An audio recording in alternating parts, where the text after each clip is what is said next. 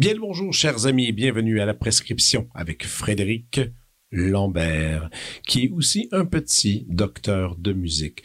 Je suis très content de vous parler aujourd'hui. Euh, J'arrive tout juste de la Vérie classique de l'Orchestre symphonique de Montréal, un, merveilleux, merveilleux événement, festival dans lequel il y a une multitude de d'événements, de, musique, mais aussi de conversations que j'ai eu la chance d'animer. Ça fait maintenant quelques années que je le fais. Et, à ma grande surprise, plusieurs personnes sont venues me parler de l'émission, du podcast. Il y a en particulier une dame qui a vraiment pris le temps de me jaser, de m'expliquer pourquoi elle aimait l'émission, pourquoi elle aimait la variété des invités, qu'elle l'écoutait vraiment religieusement et, et, et, vous dire à quel point que c'est apprécié.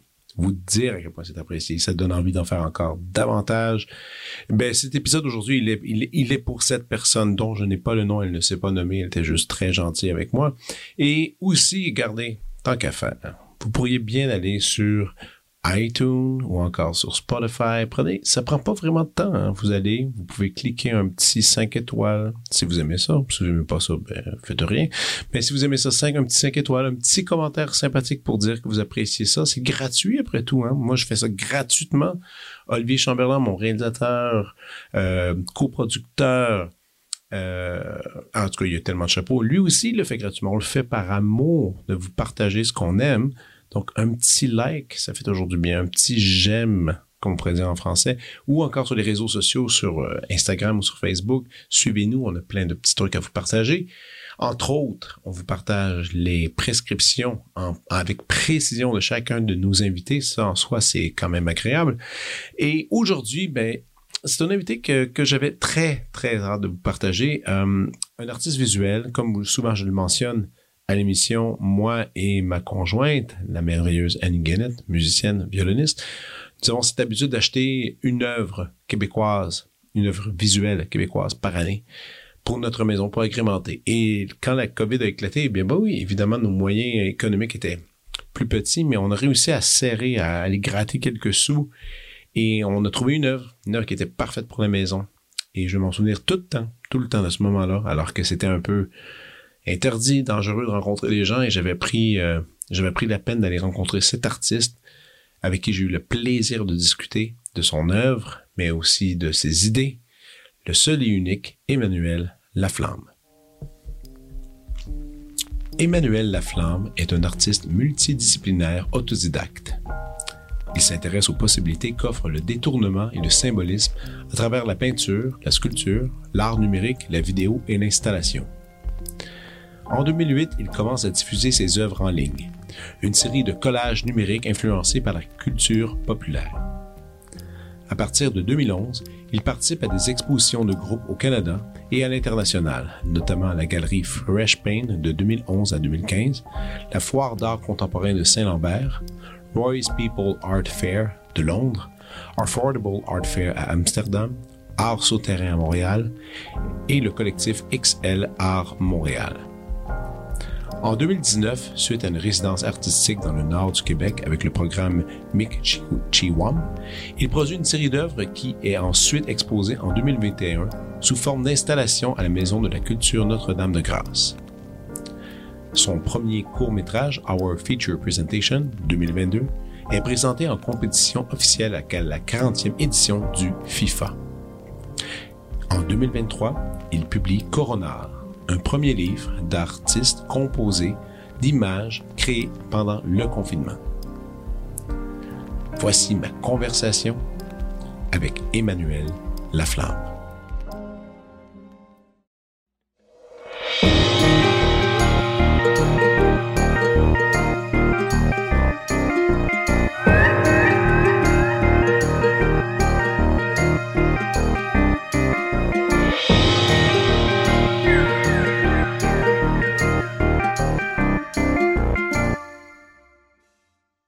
Tu veux faire un test avec moi pour voir si. Euh, Ouais, tu veux. Il y en a qui aiment ça, il y en a qui aiment pas ça. J'ai des, j'ai des écouteurs pour toi. Je vais l'essayer. Si tu veux. Moi, je suis surtout là pour. euh, si je les mets, c'est pour m'assurer que tout le, le contenu sonne bien, tout ça. Ouais, Ouais, ils s'ajustent pas. ouais. Ouais, ils sont un peu, euh, sont un peu plates pour ça. Attends une minute. Euh, je peux te donner du son un peu plus comme ça. Est-ce que tu m'entends bien? Moi, je t'entends très bien. Ouais, ok. Ouais, ouais, ouais. Même qu'à ta minute, je vais en chercher un peu plus. Pardon un peu? Ok. euh, oh yeah. Ça Oh. va bien? Ah, ah. Oui. Écoute, ça fait longtemps qu'on s'est pas qu'on s'est pas vu quand même. Ouais. là. Tu sais, ça fait. euh, écoute, la, la dernière fois qu'on s'est vu, euh, pandémie, on Mhm. était dans la pandémie, puis j'étais venu te visiter à ton euh, à ton studio euh, dans qui est dans le Myland. Est-ce qu'il est toujours là? C'est toujours dans la même place que t'es? Toujours, ouais. Ok. Ok. C'est comment ça s'appelle l'établissement? Il y a un nom? Parce qu'il y a pas mal d'artistes dans ce coin-là, je pense. Je pense que c'est le Redbird, mais on, on l'appelle jamais comme ça. Puis, moi, en tout cas, ben, la petite histoire, quand même, euh, j'aime mieux le, dire, c'est que moi, comme je, dis souvent, ben, avec ma blonde, une fois par année, on s'achète euh, un truc, c'est une œuvre d'art d'un artiste. On aime, on aime ça faire ça, c'est une habitude. Et euh, pendant la pandémie, ben, bon, les galeries étaient moins ouvertes, tout ça. Et, euh, et là, je lisais la presse, puis il y avait eu un super article sur toi dans la presse. J'avais trouvé ça cool, puis là, je m'étais mis, j'avais le temps d'être à la maison, puis de, de fouiller, puis j'étais allé sur ton site, j'avais j'avais comme exploré tout ça, j'avais beaucoup aimé, j'étais allé voir l'ex- l'expo aussi qui avait été dans la Maison de la Culture. Mais c'était encore l'époque des masques, je me souviens encore, c'était ça. Puis j'avais flashé sur, euh, sur une pièce que tu as faite qui s'appelle Poison, qui est une espèce de dessin de Blanche-Neige qui croque dans la pomme, mais la pomme, c'est la pomme de Apple. J'avais capoté là-dessus. Tu avais fait ça, je pense, en 2013 ou un truc comme ça. C'est quand même un. Ça faisait un petit bout que tu avais fait cette impression-là, puis c'était sold out. Bon, je t'avais communiqué, j'ai dit, écoute, t'en as-tu un exemplaire qui traîne, qui est un. Même si c'est un, un test, puis tu dit, écoute, il m'en reste un. Bon, je l'avais pris, puis j'étais allé le visiter, puis c'était cool. Puis j'étais arrivé à ton studio, puis j'avais vraiment aimé la vibe de l'endroit. J'avais trouvé ça le fun. Et on avait comme pris le temps un peu de jaser, d'idée tout ça, mais c'était encore, tu sais, c'était encore dans la distanciation, un peu dans l'incertitude, là. C'était cette fameuse période-là euh, un peu plate, on pourrait dire ainsi. Et euh, puis là, maintenant, ben, on se retrouve et on se, on, se revoit. Puis depuis ce temps-là, il s'en est passé un paquet d'affaires. Tu as fait un paquet de projets ici et là. J'ai suivi ça en ligne. Puis on va parler un peu hein, de ces projets-là. On pourrait peut-être même commencer avec le livre parce que tu as, sorti un livre que j'ai pas vu encore. Peux-tu peux me, peux me raconter un peu euh, ce projet de livre? Oui, bien sûr. euh, ça a commencé un peu par accident. J'ai, euh, je connais un artiste qui avait commencé un fanzine en ligne pendant le premier confinement. OK. Vu qu'on était tous... Attends, un fan, un fan. OK, fanzy qui est comme. euh, c'est quoi exactement ça? Fanzine, c'est une autopublication, OK. mais qui n'était pas imprimée. C'était juste numérique, en ligne. OK. Puis c'était comme un prétexte pour les artistes de continuer à créer, de continuer à être en relation, même si euh, on était comme isolés chacun de notre Ouais. bord. Fait que euh, je suis parti de là, j'avais comme cette idée-là de... Ben, c'était dur de pas parler de ce qui se passait, pour moi. Mais non, c'est ça. Fait que euh, je suis allé sur Internet, j'ai cherché des images du, du virus. J'ai pas trouvé de photos, j'ai juste trouvé des illustrations. OK. Fait que je suis parti d'une illustration. En fait, c'était c'était une image de synthèse, une image en 3D qui avait été. euh, c'est un genre de rendu 3D à l'ordinateur. Je suis parti de ça, j'ai appliqué une coupe de filtres Photoshop, je vois le contraste. Puis là, à un moment donné, j'étais arrivé avec un résultat. Ça va l'air d'une- d'une gravure antique. Puis là, il y a un petit déclic qui s'est passé. euh, je me suis dit, OK, je pourrais peut-être l'intégrer dans, dans des vieilles images. Puis j'ai commencé, je pense que j'avais commencé avec. euh, euh, Atlas, je pense. Ouais. Tu sais, qui tient euh, Ouais, qui tout tient le, le poids de. de l'humanité sur Ouais. son dos, là. C'est ça, Puis t'avais remplacé ça un peu par. par le virus. Puis je trouvais que ça, ça représentait un peu ce qui se passait. Euh, puis à partir de là, je me suis mis à en faire une coupe. Puis de plus en plus. Puis c'est devenu un peu ma, ma thérapie par l'art, à travers tout ce qu'on vivait. Ouais. Euh, depuis, j'ai- depuis plusieurs années, je travaille beaucoup avec les symboles. Pour moi, c'est euh, c'est une façon de communiquer plusieurs idées à plusieurs niveaux, à plusieurs personnes. Euh, on a chacun notre interprétation des symboles. chacun notre lecture selon nos connaissances, nos expériences. Fait que pour moi, à partir de là, c'est une façon de créer des images qui avaient l'air un peu épiques, Oui. qui avaient l'air d'avoir existé depuis toujours, même s'ils venaient d'être faites, puis Ouais, même s'ils avaient été faites à l'ordinateur et non en, en gravure, tu sais. Puis, euh, fait que ça a été ça le point de départ. Puis là, je me suis mis à en faire plein. Puis euh, je trouvais ça intéressant de voir comment les gens réagissaient en ligne. Euh, on était dans un climat où est-ce que c'était très euh, noir ou blanc, Ah oui. beaucoup de divisions, beaucoup de... Peu, peu de conciliation même d'écoute, euh, de perspectives Mm. différentes. C'était très difficile de dialoguer avec les, avec les gens. Mhm. Puis j'ai- essayé quelques reprises, puis à travers des questions, je posais des questions, puis de voir les réactions, tu sais, tranché au couteau, juste même parce que je posais des questions. Je m'intriguais, tu sais, je me, je me questionnais sur ce qui se passait. Fait que là, je me suis dit, OK, peut-être les mots, c'est pas la meilleure façon d'aborder le sujet. Puis justement, avec, à travers cette série-là, j'ai vu comment toutes sortes de gens ont réagi de toutes sortes de façons par rapport aux images.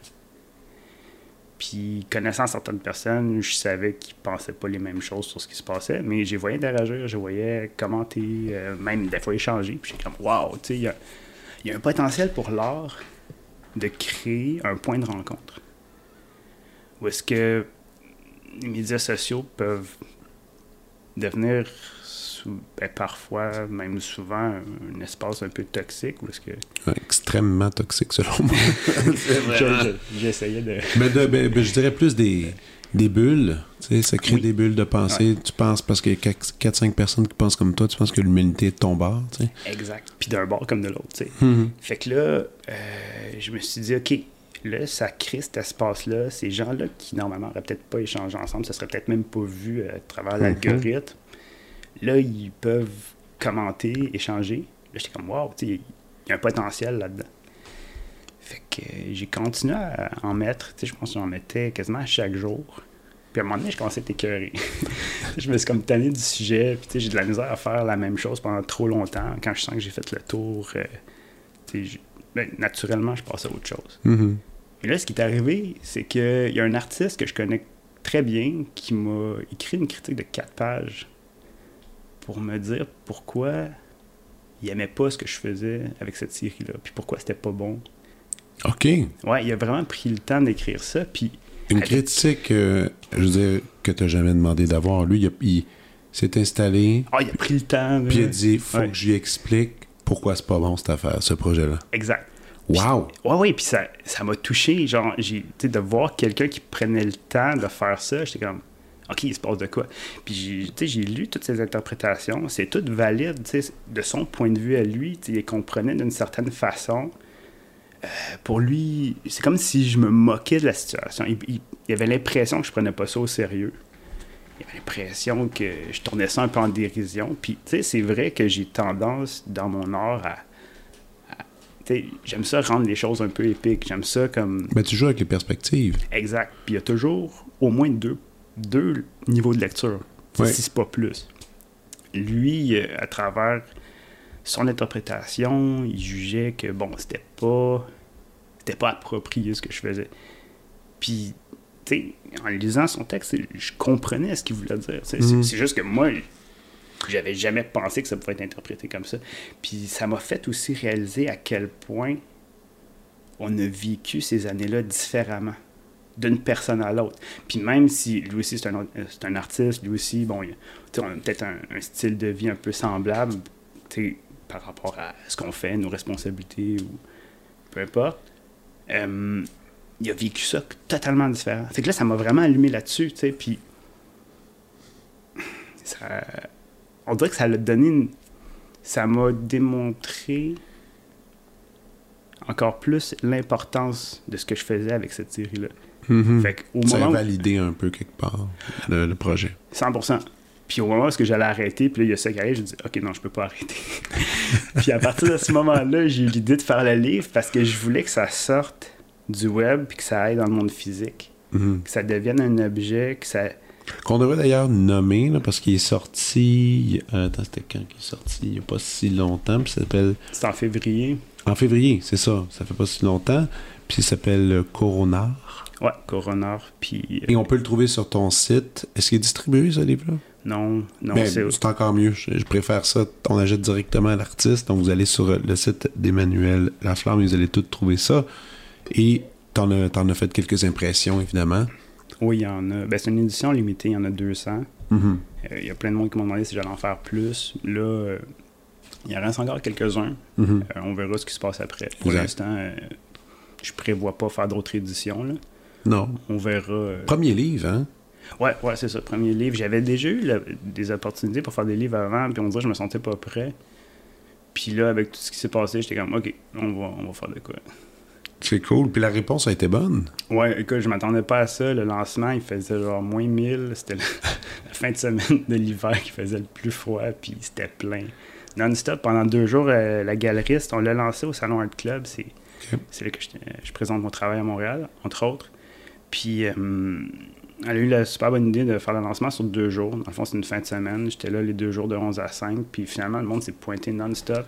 Ben, c'est, brillant parce que ça donne plus de chance quand c'est une seule soirée.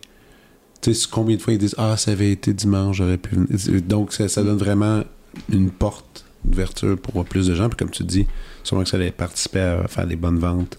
Puis, à, puis à, circuler, justement. Ça, c'est une bonne idée, ça. Un lancement sur euh, deux jours. J'avais jamais pensé, euh, à ça. Puis ça m'a laissé le temps aussi de jaser monde. de- avec tout le monde qui était là. Puis j'ai juste assez de temps. J'ai parlé presque à tout le monde. T'as-tu envoyé une copie à celui qui t'a fait la critique de quatre pages? J'y ai pas assez, mais je me suis dit, on verra à la fin s'il en reste. Peut-être que j'en laisserai. C'était quoi ta réponse par rapport à ça? Quand il te l'a envoyé, comme tu dis, oui, ça t'a validé, ça t'a donné un élan. Est-ce que tu as contacté la personne? Avez-vous jasé de ça un peu? Euh, je pense que j'ai croisé une fois depuis, mais on n'a pas parlé. Euh, je- tu sais, je te dirais, j'ai un mentor à un moment donné qui m'a dit, tu sais, lui, il, il prend rien personnel, puis ça m'a tellement inspiré parce qu'il dit, tu sais, le monde, il aime le travail, tant mieux. Il aime pas ça, tant pis, puis des fois, ils sont indifférents, tu sais, mais c'est toujours par rapport à eux-mêmes. Hmm. Il ne prend jamais personnel. Il dit, le monde, il réagisse par rapport à leur expérience, par rapport à leur parcours. Leur personne, ouais. Puis à ce moment-là, moi, ça m'a permis de me détacher beaucoup de l'opinion des autres. C'est sûr que ça, me- ça me touche quand quelqu'un répond au travail. Ça me touche quand quelqu'un a une réaction viscérale à l'œuvre. Puis tu sais, je vois qu'il y a un coup de cœur ou il y a, il y a une réponse. C'est sûr, j'adore ça. Quand la personne n'aime pas ça, j'aime ça comprendre pourquoi. J'aime ça comprendre d'où la personne arrive, tu sais, pourquoi, euh, pourquoi elle réagit comme ça. Puis, puis souvent, tu sais, c'est ça me touche. Ça me touche autant parce que là, ça me permet aussi de comprendre c'est qui cette personne-là, puis pourquoi. Oui, parce qu'il y a des œuvres qui peuvent déranger une œuvre. C'est ça, qui est, c'est ça qui est quand même cool aussi. Puis qu'une œuvre te dérange, c'est aussi une réaction de fun, tu sais. C'est pas mauvais que quelque chose te dérange. C'est, ça va, ça va, comme tu dis, ça révèle bien gros sur ta propre personne. Qu'est-ce, qui, qu'est-ce qui se passe. Quand même, pour venir à la critique que tu avais eue et que l'interprétation que cette personne a pu faire, je dois admettre que, que quand je regardais tes trucs, je me disais, c'est quand même, il y a quand même du politique un peu. Un peu beaucoup quand même dans tes œuvres. Même celles que j'ai achetées, c'est ça que j'aime, moi, de cette œuvre-là. Mettons, moi, ce que j'aime, c'est le symbole de Blanche-Neige, d'ailleurs, qui est comme super gros euh, controversé, même encore, encore plus aujourd'hui avec tout ce que Disney et tout ça, qui croque dans la pomme du capitalisme, qui finalement empoisonne. tu sais. Moi, je trouve ça super cute comme, comme concept. Je trouve ça drôle. Je trouve que. Ou tu peux. Le regarder tu peux le regarder d'une façon très naïve. euh, ah, c'est drôle. euh, la pomme. Tu sais, juste les deux symboles qui se confrontent comme ça. Moi, j'aime bien le côté politique qui se cache en arrière de ça, dans lequel on est rendu tellement. Comme c'est un poison, cette espèce d'Apple-là. On est tous dépendants de nos, nos- ordinateurs, nos bébelles, tout ça. Puis on s'endort avec ça. Puis on est pris dans un rêve étrange, tu sais. Comme toute la fable qui se cache en arrière. Bah, tu sais, quand tu t'amuses, puis là, c'est une image. Là, tu t'amuses à aller en arrière de ce qui cache. Puis ça, j'aime ça. Puis après, il y en a un paquet d'autres de, tes œuvres que c'est, c'est ça qui est amusant. Tu moi, je pense une que tu m'avais montrée, qui encore, j'y pense souvent.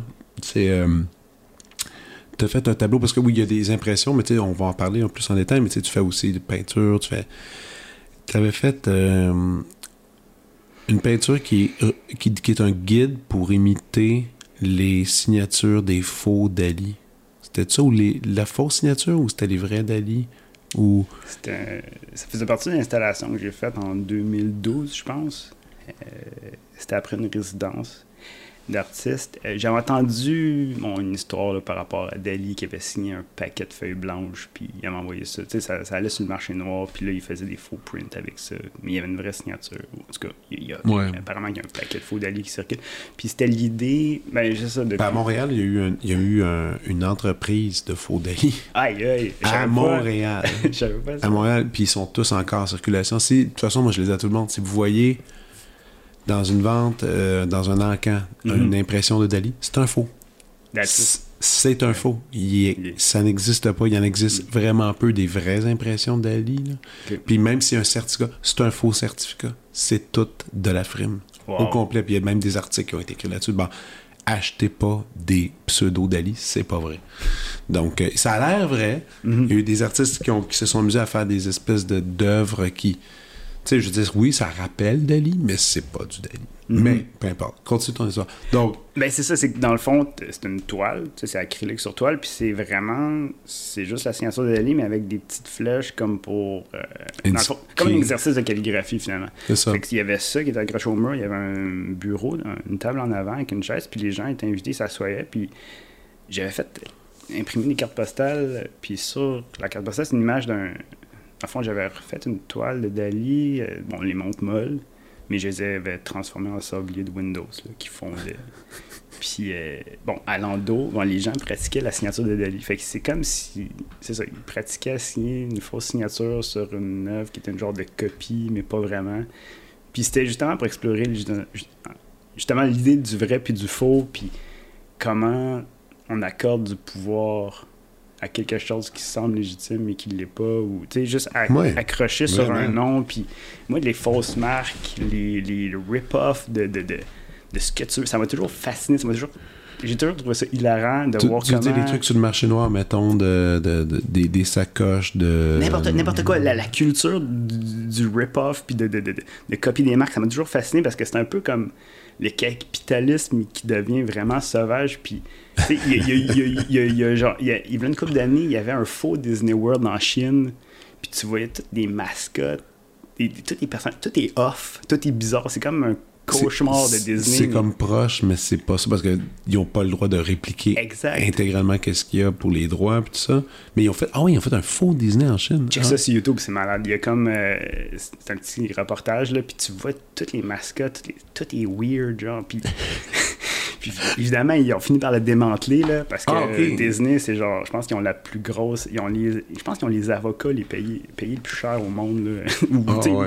Ah, ben, j'exagère, mais bref, ils ont, ils ont une armée d'avocats, puis qui sont toujours un peu à l'affût de, de, tout ça. Là, wow! Ok, ça c'est. Donc, ouais, la culture du rip-off, de la copie, du faux. Puis Dieu, Dieu sait qu'il y en a. Écoute-moi, ben justement, on parle de Chine. Ma soeur, la première fois qu'elle est allée en Chine, elle est revenue avec un paquet de fausses affaires, puis elle trouvait ça drôle. Elle trouvait ça drôle. Ben, tu t'offrais un objet, puis tu disais, ouais, ça a l'air vrai. Elle dit, ouais, mais c'est complètement fou de payer ça 5$ sur le marché. c'est n'importe quoi. Mais, comme tu dis, c'est le capitaliste qui a son état le plus sauvage, mais en même temps, c'est ça, en, même temps, ça révèle beaucoup. Les gens veulent quand même porter ces fausses choses-là. C'est ça qui est bizarre un peu. C'est comme se rapprocher un peu de l'affaire, mais pas, mais en même temps, tu y touches pas. C'est comme un drôle de truc.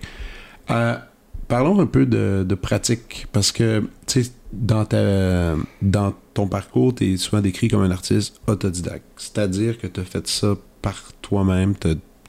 T'es-tu un enfant qui, qui gribouillait tout le temps, qui dessinait tout le temps, qui était obsédé à,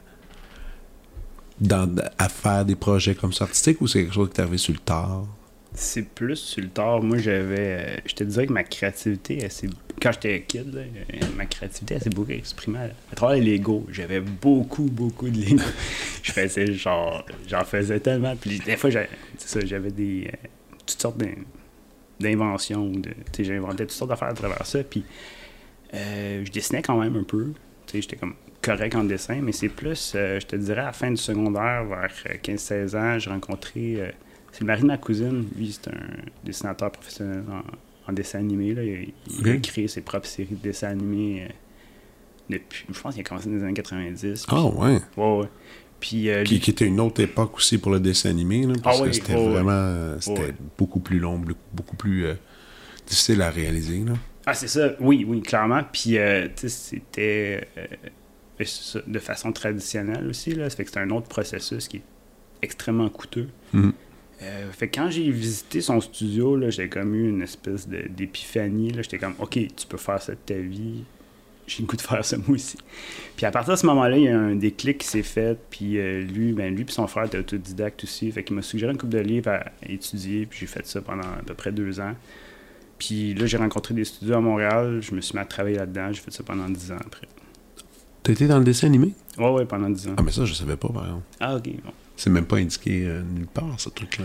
Ou c'est caché, c'est enfoui un peu que t'as travaillé dans, dans, dans le dessin animé, je savais pas. Ouais. Mais, t'as- donc, t'es pas allé, t'as pas, t'es pas allé à l'école après ou t'es- t'as fait un deck en art ou une affaire même pas? J'ai fait une session à Dawson. Puis j'ai- droppé après, ouais. Après, t'as commencé déjà à avoir du boulot. Puis... Euh, sur ben- quel, quel projet, donc? Mettons, quel- tu t'en souviens-tu des projets de, de- que peut-être j'aurais déjà vus? Euh, le premier, premier projet que j'ai travaillé, sur lequel j'ai travaillé, c'est euh, My Goldfish is Evil, mon poison rouge. Ça jouait à Radio-Canada le samedi Ok. matin pendant une couple d'années. OK. Euh, puis il y a eu. Il y en a eu plusieurs. Le, ben, le dernier que tu connais probablement, c'est Les Têtes à claque. J'ai travaillé Ok. là-dessus pendant, je pense, quasiment deux ans.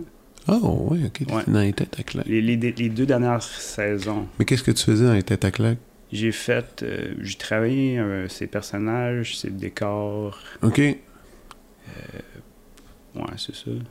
Mais mettons les dessins animés, justement, tu disais que c'était coûteux dans cette époque-là. Ouais. Euh, donc, tu l'as connu, cette époque-là, coûteuse. Euh, Mettons, de, tu sais, c'était fait à la main. Mais même aujourd'hui, c'est encore coûteux, peu importe le moyen. Oui, mais, oui, oui. mais le- le- quand, je pense, quand je disais ça, dans le sens- je pensais euh, le dessin animé traditionnel. Donc, tu sais, les, les Ouais. fameux euh, tu sais, image par image. Là. Ouais.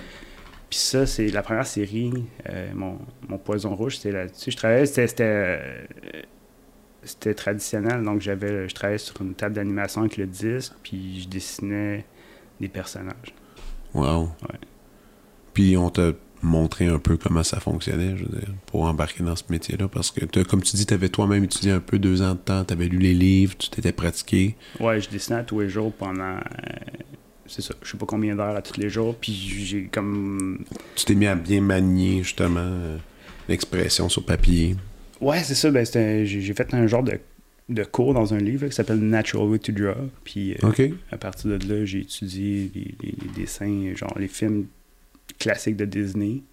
OK. Puis, Qui sont d'ailleurs une référence, je présume, un peu dans, tout, dans ce milieu-là. là. ben, pour un certain style de dessin, oui. Euh, après ça, bon, a tout- tout- différents styles aussi, là, mais euh, en, en termes de construction de personnages, proportions, euh, mouvements, il y, a- il y a comme plein d'affaires vraiment intéressantes euh, avec, les, avec ces dessins-là. là. Ouais. Cool. Et 10 ans de temps, t'es là-dedans, tu travailles, bon, comme Mm. jusqu'au tête à claque. Puis à un moment donné, ben, à un certain moment, tu décides de quitter ça pour faire tes propres affaires. Ou tu fais déjà un peu tes propres affaires parallèlement? Ouais, ben ce qui est arrivé, c'est que, bon, il y a eu un petit, un, build-up. Après mon premier contrat, j'ai comme, j'ai senti que j'ai fait un peu une overdose de, de puis je me suis mis à faire plein d'autres affaires. Là. Je me suis mis à faire de l'abstrait.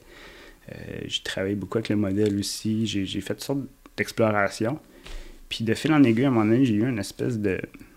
j'ai une espèce de, je sais pas comment dire, de, clash là, par rapport euh, à ce que je faisais. Puis j'étais une espèce de période de remise en question. Puis euh, mon mentor, à, l'époque, je sais pas trop, je savais pas trop où est-ce que je m'en allais. Puis là, il dit Check, là, il y, a un- artiste qui a mis un requin dans une tank de formol. Tu peux faire ce que tu veux.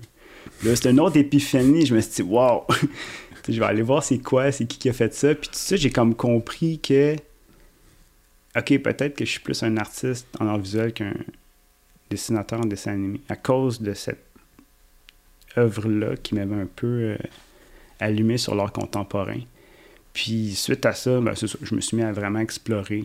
Aller, aller voir des trucs. Oui, oui, puis- oui. Et, et- et toi-même tester un peu tes, tes idées. Ouais, ouais, vraiment expérimenté. Beaucoup en ligne au début, fait que c'était beaucoup du collage numérique que je faisais. Euh, la Blanche-Neige, qu'on a parlé au début, c'est un peu issu de cette série-là que j'ai faite. Donc, je, diffusais beaucoup en ligne ces collages-là. C'était comme beaucoup d'exploration avec des références de la culture populaire que je combinais ensemble pour créer toutes sortes de messages, toutes sortes de lectures. Puis de fil en aiguille, ça m'a amené éventuellement à exposer. Euh, puis j'ai commencé à exposer à Montréal à la galerie Fresh Paint, qui n'existe plus aujourd'hui, mais j'ai passé quand même quelques années là. Et puis ça m'a permis de rencontrer plein d'artistes, euh, puis de fil en aiguille. T'es moi, j'en parle souvent euh, ici à l'émission de moi-même, j'ai eu un mentor. J'ai encore un mentor, c'est le même depuis 2001 qui m'a qui m'a beaucoup aidé à me construire comme musicien. Et t'es la première personne en quoi 80 quelques épisodes qui mentionne son mentor, qu'il y avait quelqu'un qui était là comme pour le guider. T'as-tu le droit de le nommer? Ou tu veux pas le nommer? Tu préfères pas? Euh, hey, j'ai même pas pensé à ça. Ben, c'est... Je suis comme curieux. Ouais. Ouais. C'est qui qui t'a comme donné des conseils? Ah, ben, il, s'appelle Christian Tremblay. OK. Puis euh, lui et son frère euh, Yvon, c'est ça, ils ont, fait euh, toutes sortes de projets en dessin animé. OK. Ah, ça, c'est ton. Le frère. C'est le mari de ma cousine. Le mari de ta cousine. C'est lui qui t'a vraiment comme aidé à, à te définir. Ben, c'est. Un, je te dirais, c'est une de mes influences. Il y en a eu d'autres. J'ai rencontré d'autres artistes aussi qui m'ont guidé à différents niveaux. Là. Mais ouais c'est cool ça d'avoir quelqu'un avec qui tu, peux connecter justement puis discuter puis qui te guide un peu ça moi j'ai eu le privilège d'avoir ça dans ma vie puis je le souhaite à tout le monde puis j'arrête pas de dire à tous les gens vous savez le moindrement un peu une expertise en quelque chose essayez essayer d'être là pour quelqu'un d'autre parce que c'est super important toi tu, est-ce que est-ce que tu coaches d'autres artistes des fois? Est-ce que tu es là pour euh, des plus jeunes? Ça, commence? Ça fait, ouais, ça fait quelques années, j'ai eu l'opportunité de rencontrer des, des, profs en art. Euh, euh, ça fait une couple d'années qui m'ont invité dans leur classe. OK. Et puis, à cause de mon parcours, à cause du type d'œuvre que je fais, puis on dit, OK, euh, je pense que tu vas aller chercher plus nos, nos gars aussi, là, à cause de ton approche, puis tout. Fait que je suis allé dans leur classe, j'ai parlé de mon travail, j'ai parlé de mon parcours, on a fait un, un atelier de création, puis ça a super bien été. Puis après ça, bon, j'ai découvert le programme culturel à l'école. Euh, dans le fond, je suis invité à aller dans d'autres écoles comme ça, partager mon parcours, mon travail, puis on fait des ateliers de création avec les jeunes, puis moi, ça m'inspire au bout de faire ça, là. C'est comme... Ben c'est un, un, cadeau de pouvoir faire ça, puis tu sais, je m'étais toujours dit, avec tout ce que j'ai reçu dans la vie, si je peux redonner 1% de ce que j'ai eu, c'est déjà beau, là. C'est comme... Ben, je sais. Ah, euh, c'est ça, c'est... Puis là, ça, c'est une des occasions que j'ai, mais j'en ai comme plein d'autres, puis de plus en plus, là, de, de, partager un peu euh, ce que je fais, puis d'encourager euh, d'autres mondes à faire ce qu'ils aiment. C'est comme. Oui, de la relève, puis. Puis même des fois, c'est comme ça peut être du monde de notre âge, là, du monde qui, qui, qui, ont des projets. Puis accompagner un projet, c'est toujours le fun. C'est toujours agréable là, de faire partie. Euh, quand justement tu as eu ta crise de ah, qu'est-ce que je fais, c'est l'art contemporain, tu as fait tes tests, euh, c'était quand ta première expo solo, justement, que, que tu as sorti le, plus de matériel, puis que il y avait comme un concept qui rattachait tout ça. Tu t'en souviens-tu?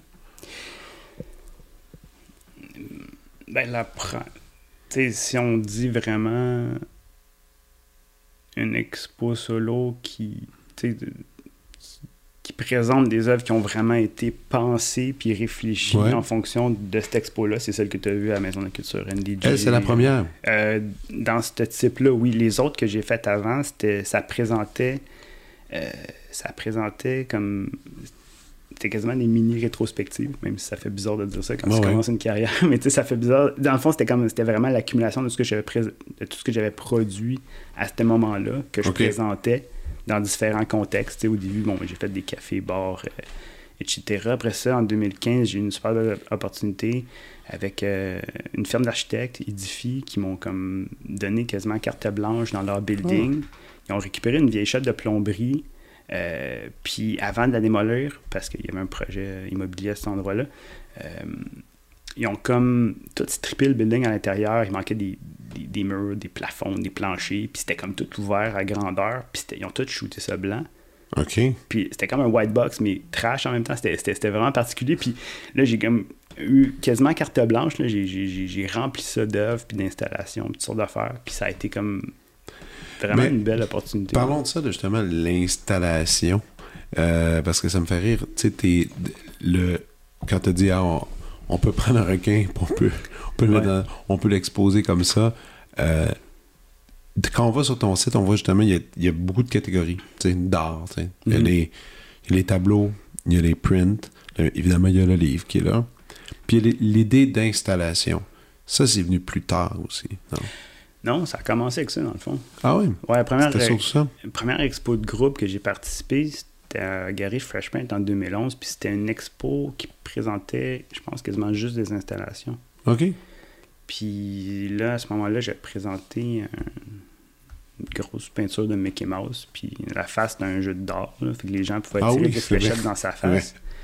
Puis euh, le fond du le fond de l'œuvre, c'était tous des croquis de Disney, justement, des, personnages que j'ai pratiqué, étudié. Fait que là, les gens y arrivaient, bon, ils étaient comme pas, au début, ils étaient pas sûrs, ils tiraient des fléchettes la face. T'es comme, ah, je vais pas tuer Mickey Mouse. Mais là, j'expliquais, je dis, check, moi, j'ai passé, genre, je sais pas combien d'heures à dessiner ces personnages que tu vois en arrière-plan. Puis l'idée de répéter le geste, de viser une cible, pour moi, c'était comme une façon de faire revivre aux gens l'idée, de, de, dans le fond, de s'accrocher à un rêve, de s'accrocher à une idée, puis d'essayer de viser dans le mille. Puis à, à, travers un geste répété, dans mon cas, c'était la répétition, de pratiquer à dessiner les personnages. Bon, mais là, tu vises, essaies de viser dans le mille, en, en ayant cet objectif-là en tête. Fait que ça, ça, racontait un peu le parcours qui m'avait amené jusqu'à ce moment-là. Puis, fait que ça, ça, a vraiment commencé avec une installation, le fond, un peu. Euh, c'est, à partir de cette exposition-là, j'ai rencontré plein d'autres artistes, puis ça m'a ça, a fait un peu. Euh, Boule de neige. Ouais, c'est.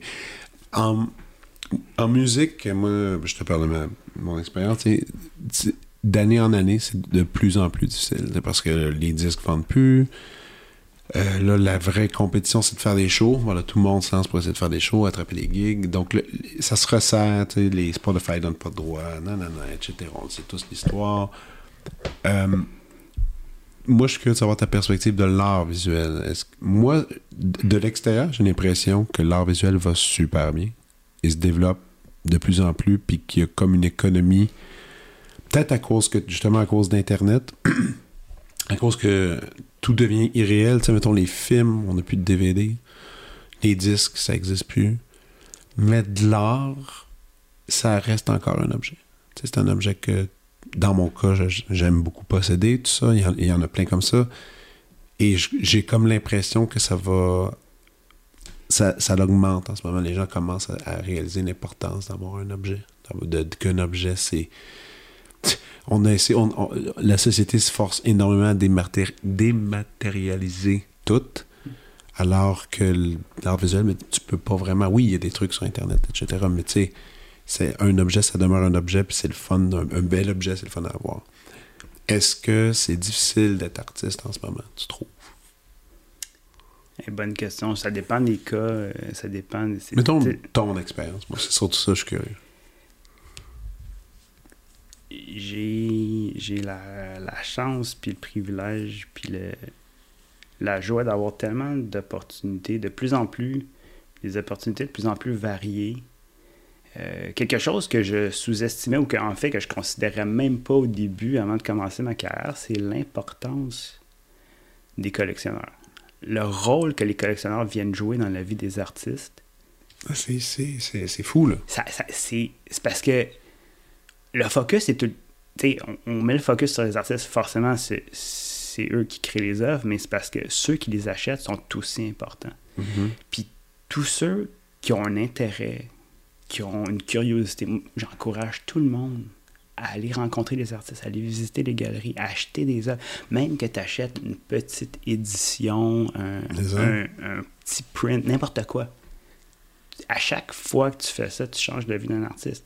Puis là, j'ai des collectionneurs qui, ont, qui sont devenus des amis, mhm. euh, des mentors, des conseillers, euh, des, des cheerleaders. Tu sais, des, ah oui. ça, ça, pour de vrai, à plusieurs niveaux, moi, c'est les collectionneurs qui changent ma vie. Tu sais, puis il y en a. Il y en a plus qu'on pense. Vraiment. Vraiment. Il y en a plus qu'on pense. Euh, moi, j'en rencontre des fois. Ben, tu sais, t'as fait des. T'avais offert des impressions pour Parlez-moi d'amour, l'espèce de de levée de fonds, justement, qui se fait à chaque année, une espèce d'encan. Mm-hmm. Quand tu vas à cette soirée-là, c'est hallucinant. C'est beaucoup de collectionneurs qui sont là. Mm-hmm. C'est tous des gens qui, qui ont vraiment un amour, justement, de, de ce, de ce genre d'événement, mais aussi de rencontrer l'artiste, de discuter avec lui. Il y avait un moment donné, quelqu'un me racontait, je sais plus c'est quoi son nom, c'est un des plus gros, c'est un, un, homme, c'est un professeur au primaire, je sais pas si tu avais entendu parler, il y avait un reportage qui a été fait là-dessus. C'est un monsieur, je pense, dans, peut-être pas Saguenay, je sais pas dans quel coin, peut-être Victo, je sais pas. Mais c'est un monsieur qui, lui, il était professeur au primaire, puis il me dit, moi, mes vacances, c'est de m'acheter une œuvre par année. Wow. Puis il dit, je sors pas, je fais mon faire, j'économise, puis il dit, je prends le temps, je vais rencontrer les artistes. Puis il y a comme une collection qui a aucun bon sens. Puis tu sais, il a acheté, au début, il disait, ouais, j'ai acheté des, au début, j'ai acheté des classiques, des gros noms, parce que je connaissais pas trop ça. Puis à un moment donné, à force d'y aller, là, il, il, faisait des bêtes. Je pense qu'il a acheté justement des œuvres dans les premières œuvres de Marc Séguin quand il était pas connu. Là, Mm-hmm. Exemple. t'sais. Mais lui, et puis là, il va il va vers ça. Puis aujourd'hui, il y, a une, il y a une espèce de truc qui va pouvoir. Je pense, je pense qu'il est question qu'ils vont tout prendre ses œuvres puis les mettre dans un, dans, dans un musée pour une collection permanente parce qu'il y a comme des, des sacrés morceaux. Il faudrait que je retrouve le nom du monsieur, mais Wow. collectionneur qui n'a pas d'allure. Mais ça, c'est quelqu'un d'important. Ouais. Quelqu'un d'important. Puis lui, il y a un thrill aussi de son bar. là. D'avoir été là dans les débuts d'un artiste que tu spots, que tu aimes bien. tu sais. C'est une drogue. C'est une Ah. Ceux, ceux qui collectionnent, j'en vois, là, c'est comme.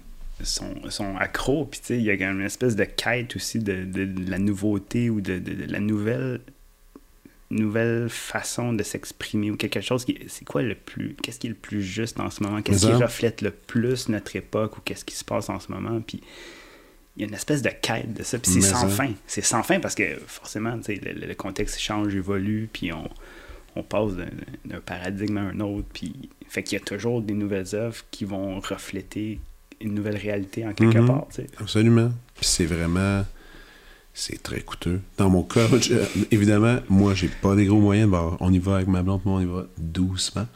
Mais il y a des gens, justement, qui peuvent se permettre d'aller d'aller loin là-dedans. Toi, t'en- est-ce que t'en as un peu à la maison? Ah, j'en ai trop là Sérieux? Ouais, ouais, j'ai commencé. J'ai commencé. euh, j'ai commencé. C'est quoi, en 2012, j'ai acheté euh, une toile, un portrait d'une amie. Bon, cette amie-là, euh, c'est Sandra que Elle a une carrière, depuis ce temps-là, elle a connu une carrière qui, est- qui a quand même. euh, Qui va bien, là? Ouais, on va se le dire. Puis, euh, puis tu même sur le coup, tu sais, la première œuvre que j'achetais, puis j'étais comme. euh, hey, ça faisait pas de sens, mais il me fallait cette œuvre-là. C'était Ouais, ouais. plus fort que moi, il fallait que je l'achète. Fait que j'étais comme, je peux pas pas vivre avec. Je l'ai acheté. Puis après ça, bon, de fil en aiguille, euh, j'ai bon, j'ai- j'ai rencontré plein d'artistes. Des fois, il y a comme. Des fois, des artistes, il y a des, il y a des crushs, là, on, on se rencontre, fait comme, oh, j'adore trop ton travail. Fait que là, on fait des échanges. Ouais. L'échange d'œuvres, ça, c'est comme. Ça, c'est fun. C'est génial parce que là, ça m'a aidé aussi à grossir ma collection comme ça. Fait que j'en ai quand même fait plusieurs échanges. Euh, Puis sinon, ben oui, j'ai acheté comme toutes sortes de choses. Euh, surtout des éditions, parce que c'est ça que je peux me Ben permettre oui. d'acheter quand j'achète. Sinon, euh, c'est ça. Il y a toutes sortes de circonstances qui m'ont amené à découvrir des artistes ou des œuvres que là, j'étais comme, OK, je peux. J'ai besoin de ça. Ah, puis c'est super excitant dans le milieu de l'édition, justement, de, de voir tous les modèles économiques qui se font. Là. Tu sais, moi, j'en avais, il y en avait un, je sais pas si je t'en avais parlé, que j'ai acheté deux éditions, puis lui, lui, il est vraiment le fun comme concept, c'est qu'il fait... euh, il sort une semaine avant la sortie officielle de son d'un d'un print, d'un imprimé, il sort, puis il dit, voici l'imprimé, dans une semaine, le matin, pendant 12 heures, fait le commander, puis après, c'est fermé. Ah, J'ai déjà acheté ça aussi, un Time Edition. C'est le fun, ça. Ouais. Il y a un thrill. Ouais, ouais. Puis là, c'est comme, s'il n'y en a pas trop qui achètent, genre un chiffre plus bas, puis euh, être plus rare aussi. Ouais, puis c'est super drôle. Puis tu sais, moi, justement, j'en avais acheté deux de lui, puis c'est un- c'est un James Jean, en fait, il s'appelle James Jean, Ouais, ouais. Qui est une grosse vedette, euh, surtout en, en Asie, puis il habite à Los Angeles. Mais en tout cas, moi, j'aime bien son travail. Mm. Puis, tu sais, ça n'avait pas coûté très cher. Puis là, aujourd'hui, je regarde les reventes. Puis je suis comme, wow, wow, wow, wow. C'est comme dix fois le prix. Je suis comme, mon Dieu Seigneur. Puis je- Mm. tu, tu gardes ça de côté. Moi, je les trouve. En fait, je veux même pas les vendre parce que je les trouve super beaux. là. Ouais. Bon, tu sais, c'est comme drôle, mais puis, oui, c'est sûr qu'il y a une économie qui s'installe, mais faut, ça, c'est important. Souvent, je le dis aux gens, fais attention, pense pas comme ça, tu non plus. C'est la pire façon d'acheter. Selon moi, là, parce que si tu penses à la valeur monétaire, t'apprécies plus la valeur artistique de l'œuvre. Exact. Tu vois le signe, c'est comme, non, non, c'est... c'est- pas parce que ça coûte euh, un prix de fou que c'est beau aussi. Là, non, non, c'est ça. Ça, c'est important de comprendre l'affaire. Il faut vraiment juste que tu l'aimes profondément, puis que t'ailles vers ça. Tu sais, une œuvre peut, peut coûter 200$, euh, mais si tu l'aimes, tu l'aimes, puis sa valeur est là, puis point, point final. Euh, là, t'as fait un film aussi. Oui. Que j'ai pas vu, qui a été présenté au FIFA l'année dernière, si je me trompe pas. en 2021. 2021. Ah, mais ça dit 2022 ici. Ah, excuse-moi, 2022, ouais. Premier court-métrage, Our Feature Presentation, qui était pour la compétition officielle de la 40e édition du FIFA. Euh, ouais, là, donc là, t'es es vraiment en train de cocher toutes les formes d'art, tranquillement. C'est pas pire. Et on peut te parler un peu de ce film-là, si tu veux bien, parce que c'était. Il a été réalisé, créé, je présume, pendant la pandémie aussi. Euh, non, ben, en fait, c'est que j'ai eu l'idée de ce film-là en 2014. J'ai fait une installation euh, à Gary Fresh Paint euh, sur, sur le drapeau américain que j'avais genre complètement éclaté en différents symboles puis différentes formes d'expression. Puis j'avais cette idée-là de projeter une vidéo sur l'assassinat de JFK dans, le, dans ce contexte-là. Puis là, finalement, il y a trop de stock, je pouvais pas comme tout faire ce que je voulais. Fait que j'ai comme juste mis cette idée-là de côté elle a comme euh, macéré ou mûri pendant sept ans. Puis là, euh, quand j'ai fait euh, mon expo à Maison de la Culture, le concept de l'expo, c'est une salle de cinéma. Puis c'était inspiré d'un livre qui, m'a quand même habité pendant une couple d'années. dans le fond, l'auteur, il revisite l'allégorie de la caverne de Platon. OK. Puis ça devient l'allégorie de la salle de cinéma. Donc, c'est juste une version moderne. Euh, euh ah, mais ça fonctionne quelque part. Modernisée de, cette histoire-là. Euh, le livre, c'est Butterflies are free to fly. C'est une espèce de, d'accumulation ou de, de, mélange de, plein, plein, plein de références sur bon, différentes conceptions de la réalité, puis comment, notre, comment en observant la réalité, on peut la transformer ou quel rôle on joue en tant qu'observateur. Puis moi, je suis parti de cette idée-là, puis il y avait toute une série d'œuvres que j'avais faites en résidence. Je suis allé dans le nord du Québec, sur le bord de la baie James, avec le programme MOOC Cham. Euh, je faisais des. Dans un, dans un village cri. Puis euh, je donnais des cours d'art. Puis aussi, dans le fond, avec les jeunes, bon, on, faisait on a monté une expo, puis en parallèle, je faisais des nouvelles œuvres. Puis j'ai accumulé plein de concepts, plein d'idées à ce moment-là entre autres avec la lecture de ce livre-là. Puis là, j'étais vraiment dans un, trip à ce moment-là. Puis j'ai accumulé toutes ces œuvres-là. Puis là, euh, bon, là, on avait booké une, expo à Maison de la Culture. Finalement, bon, il s'est passé plein d'affaires euh, en 2020. Puis les années qui ont suivi, ça, ça, ça a reporté l'exposition. Puis là, c'est ça. Quand, quand, on est venu pour monter l'expo, je me suis dit, OK, j'ai le goût de faire la salle de cinéma. On arrive, c'est vraiment, il y a un écran, il y a des rideaux, puis euh, les œuvres sont tout alentour euh, de la salle, puis il y a un film qui est projeté. Ça me prenait un film. ah, ben là, je vais faire ce film-là. C'est l'idée que j'avais eue ben sept ans plus tôt. Puis je me suis juste assis un matin, puis je me suis j'ai commencé à faire du montage. Puis j'avais téléchargé plein de discours de présidents américains, toutes sortes de, séquences vidéo épiques, iconiques, euh, la course à la lune, des, des, des, des, séquences de guerre, mais aussi des trucs de fiction, des extraits de films de Kubrick. Ouais, euh, mélanger un peu ensemble. Capricorn One, toutes sortes d'affaires. J'ai tout mis ça ensemble, puis je l'ai travaillé comme un collage. Je l'ai travaillé comme je travaille les mash-ups, l'art numérique que je fais, ou la peinture, ou la sculpture. L'idée de prendre des éléments qui n'ont pas d'affaires ensemble. Ben ouais. J'ai mis ensemble, puis je regarde qu'est-ce que ça donne. C'est quoi le contraste? Qu'est-ce que le contraste va créer dans l'esprit de la personne qui observe? Toujours, toujours dans l'idée que il y a plusieurs niveaux de lecture. C'est jamais ah comme une affaire. Il y a toujours comme plein de façons d'interpréter. Fait que le film fonctionne, c'est deux écrans qui jouent en parallèle, puis euh, différentes séquences qui s'alternent. Puis c'est toujours la rencontre de ces séquences-là qui crée l'œuvre ou l'idée de l'œuvre à travers ce film-là. Euh, puis j'ai tellement trippé à faire ça, j'en ai fait un deuxième. OK. Euh, le deuxième, il n'a pas joué encore nulle part, il a été refusé partout à date. je collectionne les refus, mais c'est pas grave, ça fait partie du, processus. Il va jouer quelque part à un moment donné. Là, mais, là, c'est ça. C'est comme une nouvelle façon de, m'exprimer que j'ai découvert à travers la vidéo qui fait super bien parce que j'aime raconter des histoires, j'aime faire vivre une espèce de crescendo d'émotions à travers une séquence d'images. J'aime l'idée de l'image en mouvement, puis l'impact que ça peut avoir dépendamment qu'est-ce qu'on entend aussi En, observant cette image-là. Puis, fait que c'est ça, je me fais du fun. Puis, euh, c'est cool.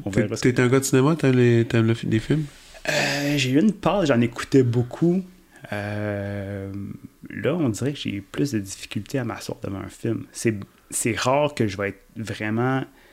Il faut que j'aille au cinéma. Chez nous, je suis plus capable d'écouter des films. J'ai comme j'ai développé, comme je pense d'autres personnes, une espèce de déficit d'attention. Mhm. Parce que si je suis pas dans un environnement qui est comme. Qui t'oblige. Ouais, ouais, c'est ça. À t'asseoir puis à, être silencieux pendant un bout, là. Ouais, c'est ça. Si je suis pas en train de. Ou ça, je vais comme. Je pense à quelque chose. Ah oui, c'est vrai, faut que je check ça. Puis là, je décroche. Puis ça, ça part de même. Fait que. il faut que j'aille au cinéma, sinon chez nous, je peux plus. Je peux. Je comprends. Je comprends, inquiète-toi pas. Je fais partie un peu, un peu de la même gang. J'ai de la misère maintenant à écouter un film à la maison. Avant, c'était facile. J'ai mais c'est comme si euh, je vois quelque chose dans le film, je fais Ah ouais, cet acteur-là, il fait de quoi non Puis là, je fouille, puis là, je décroche l'histoire, puis là, je, je pas. Mais le cinéma, ben, force d'admettre que tu peux pas déranger personne, c'est un peu. Euh, puis c'est cool pour ça. Moi je, moi, je fais beaucoup au cinéma encore, j'aime bien ça. Ben, c'est plus des films pour enfants en ce moment, avec mes enfants, mais, mais c'est encore, encore le fun. Puis là, revenons à ton travail. Est-ce que sur quoi tu travailles en ce moment? Là? Y a-tu quelque chose qui. Y a-tu un événement, une plug que tu aurais envie de faire, quelque chose qui s'en vient? Euh, ben, c'est parce que j'ai une expo solo qui s'en vient. Là, à l'origine, je l'ai présenté à l'automne, mais je pense pas que j'aurai le temps. Euh, ça, risque d'être reporté. Euh, parce que là, en fin de compte, là, j'ai beaucoup, beaucoup de commandes d'œuvres en ce moment. Ah, c'est des commandes? Ouais, ouais. ouais c'est que là, je roule sur des commandes. C'est un peu bizarre parce que souvent, je les monte pas. Juste parce que. Je sais pas, il y, a quelque chose d'un peu ça ressemble beaucoup à ce que je fais ou à ce que je ferais. C'est juste que je préfère comme pas les montrer parce que moi, je, quand c'est une commande, je, ne le place pas nécessairement dans, une, dans ma production. Officielle. Officielle, même, si ça ressemble beaucoup, là, ou ça peut être proche, tu sais. Fait que, euh, fait que c'est ça, en ce moment, je suis comme pas mal euh, occupé avec ça, pas mal tout l'été jusqu'en septembre. Puis quand tu as une commande, là, est-ce que c'est. Est-ce que la personne fait juste je te commande neuve, fais ce que tu veux ou des fois, ils font vraiment genre. J'aimerais ça un peu dans le style de. où ils te font des, des, justement des recommandations spéciales. Ou toi, tu es du genre. Je vais voir le champ libre, puis vous aurez ce que vous aurez. C'est très varié. Euh, ouais. si je, me, si je me vois pas faire la commande, je la fais pas. J'ai pas le goût de me, de me, faire chier que ça. Là. Mais euh, ça va être genre. Ils vont me dire Ah, ben là, T'as-tu déjà pensé faire une œuvre avec tel sujet? Je dis, hey, euh, oui, mais ça n'a pas donné encore, mais check, je vais t'en faire une. Je pense que je, je, je, sais comment je vais me. filon. Ouais, ouais, j'ai comme déjà le flash. Je dis, ok, ouais, je vais faire ça. Puis je pars avec. Des fois, je monte une maquette avant d'aller plus loin, mais tu sais, 99% du temps, c'est comme, ok, cool, ok, vas-y. Puis je pars avec ça. Est-ce qu'il y a une forme d'art. Euh, un, un média, une façon de faire que tu n'as pas touché, que, que tu as, hâte d'essayer ou que tu souhaites essayer? Oui, ben depuis, depuis que j'ai commencé, euh, ben à la base, moi j'ai appris l'art parce que je veux faire des dessins animés. C'est que je vais faire mes propres dessins animés. Là, quand j'ai catché que ça coûtait vraiment cher, c'est compliqué, j'ai fait d'autres j'ai fait d'autres choses. C'est que je me dis un jour peut-être j'aimerais ça faire mon propre dessin animé. Je sais pas quelle forme ça prendrait, puis ça va c'est aussi quand je vais avoir l'idée qui fit avec le médium. Moi, je travaille toujours avec ça, dans le fond. Il faut que l'idée, faut que la meilleure expression de l'idée soit avec ce médium-là pour que je l'utilise. Sinon, je vais faire autre chose. C'est pour ça que j'ai fait un livre, c'est pour ça que j'ai fait un film, c'est parce que c'était la meilleure façon de montrer l'idée. Fait qu'un jour, si j'ai une idée qui fit avec un dessin animé, c'est sûr que je fais un dessin animé. Ah oui, ok. Puis euh, si j'ai une idée avec un jeu vidéo, je vais faire un jeu vidéo parce que j'ai aussi euh, fait un petit, euh, un petit arrêt en jeu vidéo à un moment donné. OK. Fait que ça, c'est un autre médium qui me fascine complètement parce que justement, ça répond un peu à, ce que j'aime de. Tu sais, ça correspond un peu à ce que j'aime de l'installation, l'idée d'impliquer l'observateur le plus possible dans le jeu vidéo. Tu, tu, donnes l'occasion à l'observateur de carrément se commettre dans ben l'œuvre. fait que là, tu peux, tu peux aller vraiment loin avec ça. Fait qu'un jour aussi. T'es-tu gamer un peu? Hmm, je l'ai déjà été, mais ça fait longtemps. J'ai comme, j'étais un peu gamer nostalgique, on va dire. Là. Fait que, les, les, les, vieux, Les vieux classiques, là, GoldenEye. T'as-tu essayé les VR un peu? Les trucs de 3... Un peu, pas beaucoup. au début, quand ça commençait, puis j'avais été un peu. Euh... j'ai trouvé ça rough au début, là.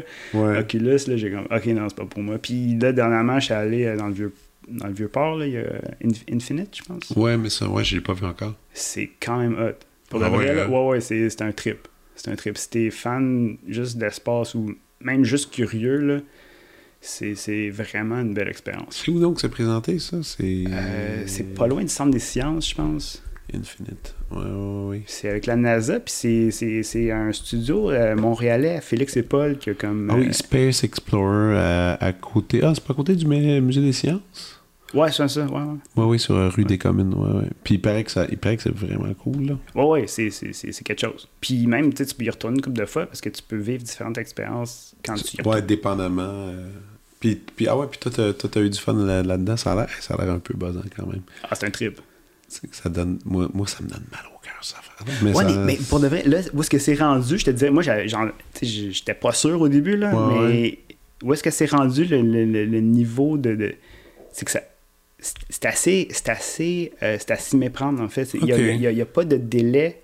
C'est le délai souvent qui crée la, Ben, la et- nausée ou qui peut, euh, complètement, l'inconfort. Parce que t'es comme, voyons, qu'est-ce qui se passe? C'est bien.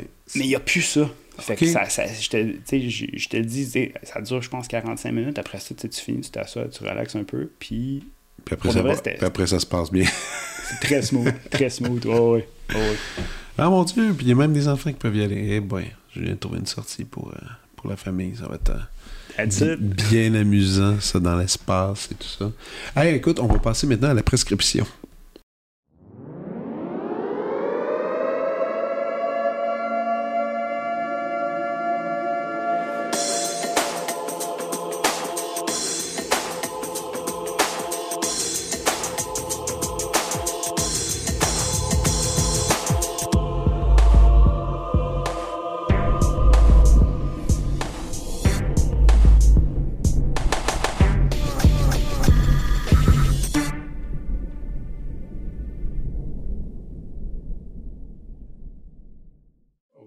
Ok, Emmanuel, alors je sais qu'on en a beaucoup parlé, puis des fois, on fait pas exprès, puis ces prescriptions-là se glissent dans la conversation, mais je veux quand même qu'on les isole pour qu'on puisse savoir lesquels exactement que tu nous recommandes. Alors, je t'écoute. Est-ce qu'on répète Infinite encore? Ou on vient de le dire? Infinite, ça, c'est le truc qu'on vient de discuter qui est, que, que tu trouves que ça, c'est une cool sortie à faire. Ouais, ouais, ça vaut la peine. Puis, euh, Mais résume quand même le, le, le, pro- le projet parce que c'est une expérience euh, de, de casque justement VR dans lequel ça dure 45 minutes puis qu'on est dans l'espace. C'est-tu juste ça ou?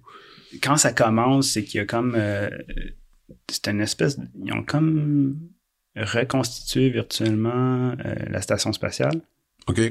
Puis là, tu te déplaces là-dedans, puis il y a des espèces de bulles de lumière. Parce que quand tu les atteins, mais il y a une vidéo qui part. OK. Puis là, la vidéo, elle peut durer genre, euh, je sais pas, deux minutes, cinq minutes. euh, Dépendamment. c'est ça. Puis là, ça fait que tu te promènes pendant tout ce temps-là, puis tu vas rejoindre les bulles de lumière à différents endroits, puis où est-ce que tu atteins la bulle? Ben, le, le vidéo, il a été filmé à cet endroit-là, plus ou moins dans la station spatiale. Fait que c'est comme si tu dis, ah, je vais aller voir, puis il y a des bulles qui sont à l'extérieur, fait que tu vois carrément dans l'espace. Puis d'autres fois, tu vois à l'intérieur.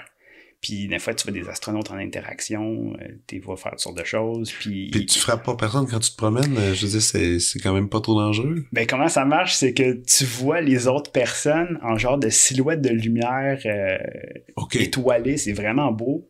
Fait que là, tu puis t'as aussi des différentes couleurs de silhouettes selon si tu quelqu'un qui travaille là qui peut t'aider aux besoins Ah, ou si tu d'autres visiteurs.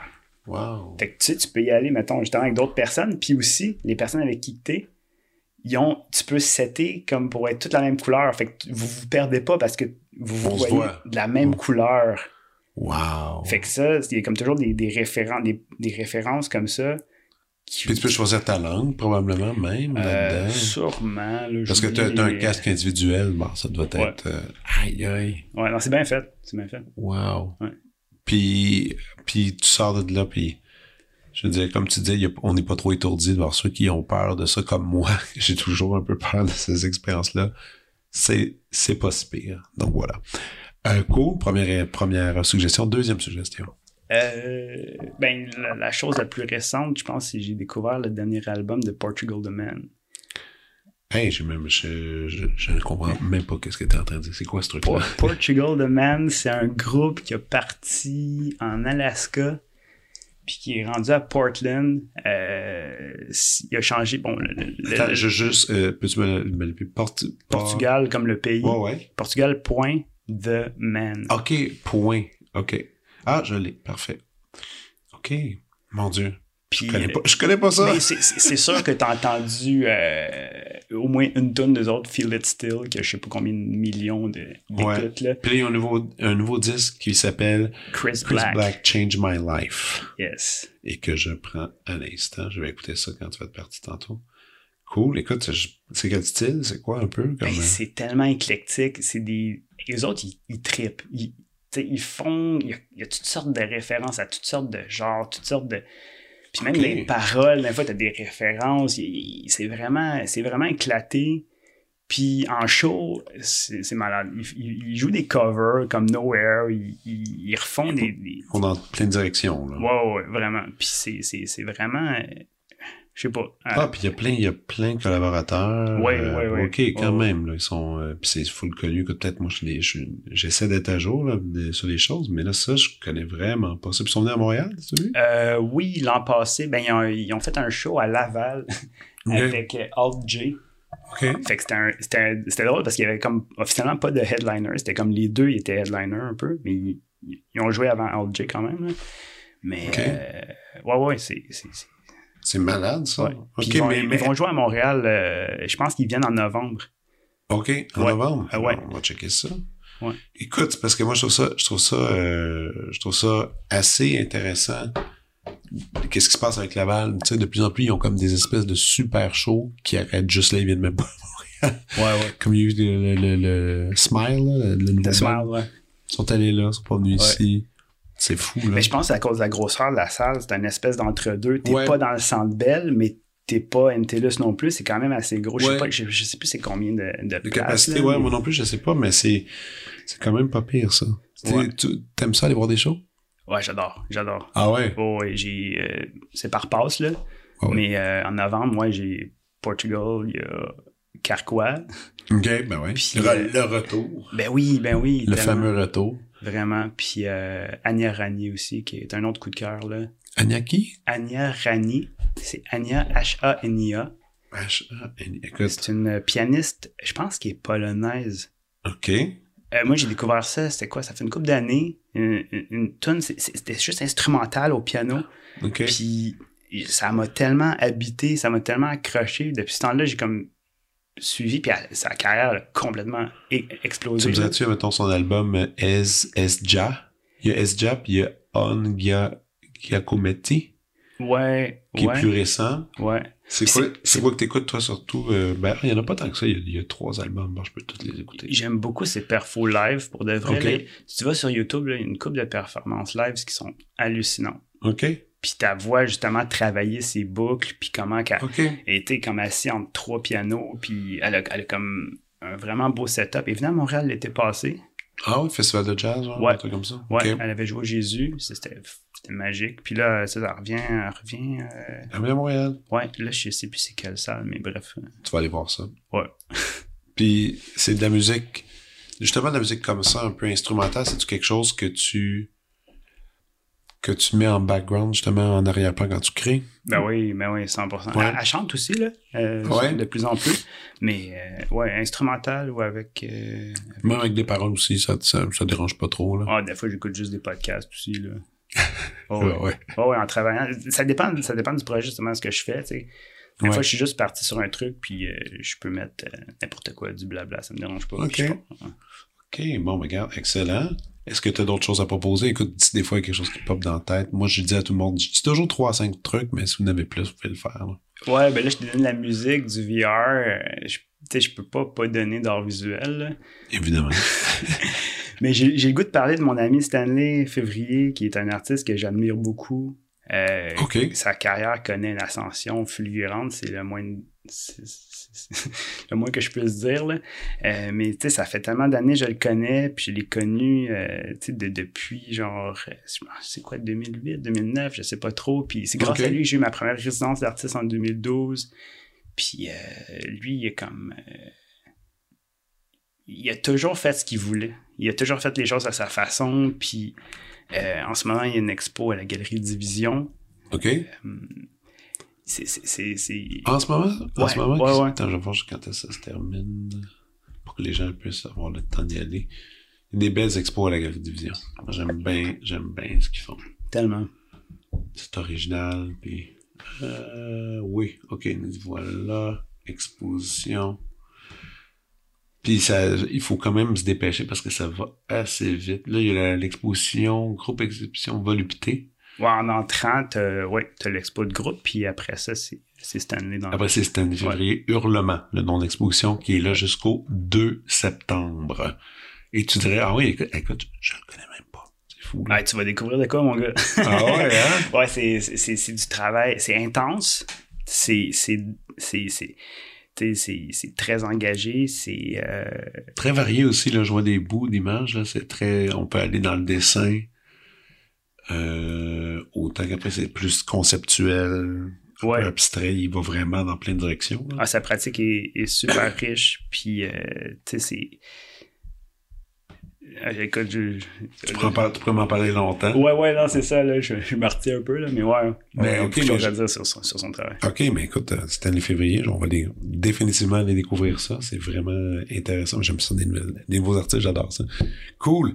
Puis sinon, on clôture comme ça? Parfait. Excellent. Hey, merci. J'étais vraiment content qu'enfin on ait réussi à, à se voir. C'est toujours un peu compliqué avec mes, avec mes horaires, tes horaires, ben, surtout mes horaires, je vais le dire ici, avec, avec, mes, avec la vie de famille, puis enregistrer, c'est pas, c'est pas mm. évident. Mais euh, merci, puis on s'en fait ça un jour. Hey, merci à toi, c'est bien, bien apprécié. Cool. Vous venez d'écouter la prescription avec Dr. Fred Lambert. À l'animation, Frédéric Lambert. Réalisation, montage, recherche et bon conseil Olivier Chamberlain. Au logo Joël Vaudreuil.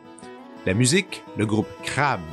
Jérôme Minière, Philippe B, Ben Guillaume Beaulieu et Vincent Vertefeuille. Merci d'avoir été à l'écoute et à bientôt.